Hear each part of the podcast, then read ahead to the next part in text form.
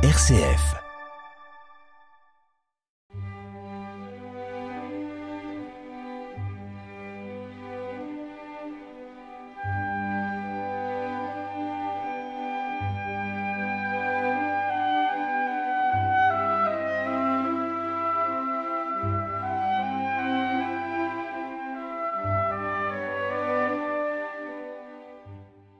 En ce temps-là, Jésus disait à ses disciples Je vous le dis, si votre justice ne surpasse pas celle des scribes et des pharisiens, vous n'entrerez pas dans le royaume des cieux. Vous avez appris qu'il a été dit aux anciens Tu ne commettras pas de meurtre. Et si quelqu'un commet un meurtre, il devra passer en jugement. Eh bien moi je vous dis, tout homme qui se met en colère contre son frère devra passer en jugement. Si quelqu'un insulte son frère, il devra passer devant le tribunal. Si quelqu'un le traite de fou, il sera passible de la géhenne de feu. Donc, lorsque tu vas présenter ton offrande à l'autel, si là, tu te souviens que ton frère a quelque chose contre toi. Laisse ton offrande là, devant l'autel. Va d'abord te réconcilier avec ton frère, et ensuite viens présenter ton offrande.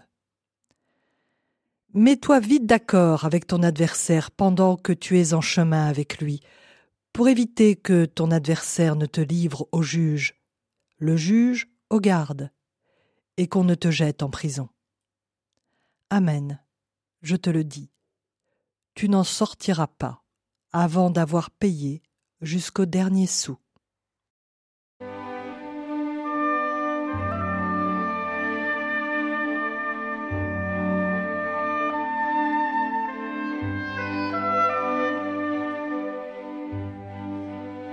Si votre justice ne surpasse pas celle des scribes et des pharisiens, vous n'entrerez pas dans le royaume des cieux. Le passage de l'Évangile selon saint Matthieu que nous venons d'entendre vient après les discours sur la béatitude et l'affirmation de Jésus qui n'est pas venu abroger la loi, mais l'accomplir. Jésus va donner des exemples concrets pour faire comprendre ce qu'il entend par accomplir la loi.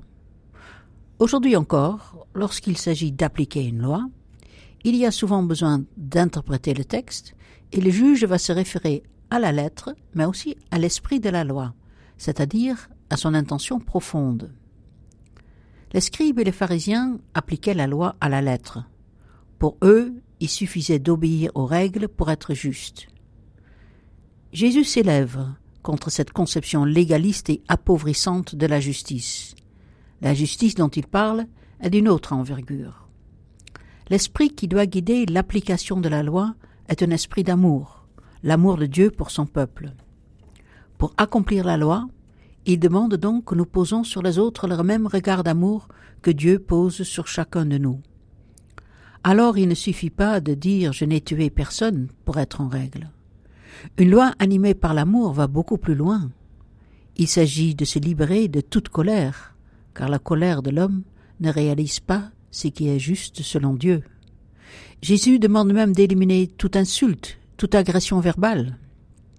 Une recommandation qu'on aimerait partager aujourd'hui avec tous ceux qui déversent des flots de haine et d'insultes sur les réseaux sociaux et dont les mots finissent par tuer, en poussant des personnes, parfois très jeunes, au suicide.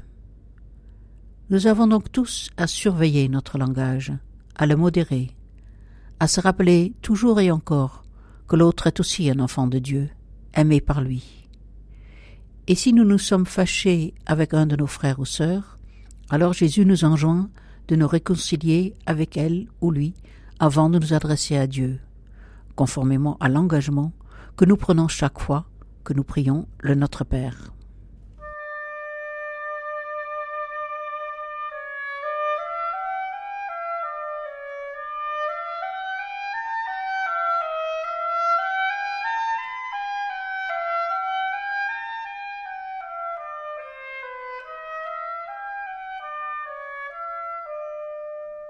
Notre Père qui es aux cieux, Que ton nom soit sanctifié, que ton règne vienne, que ta volonté soit faite sur la terre comme au ciel. Donne-nous aujourd'hui notre pain de ce jour. Pardonne-nous nos offenses, comme nous pardonnons aussi à ceux qui nous ont offensés.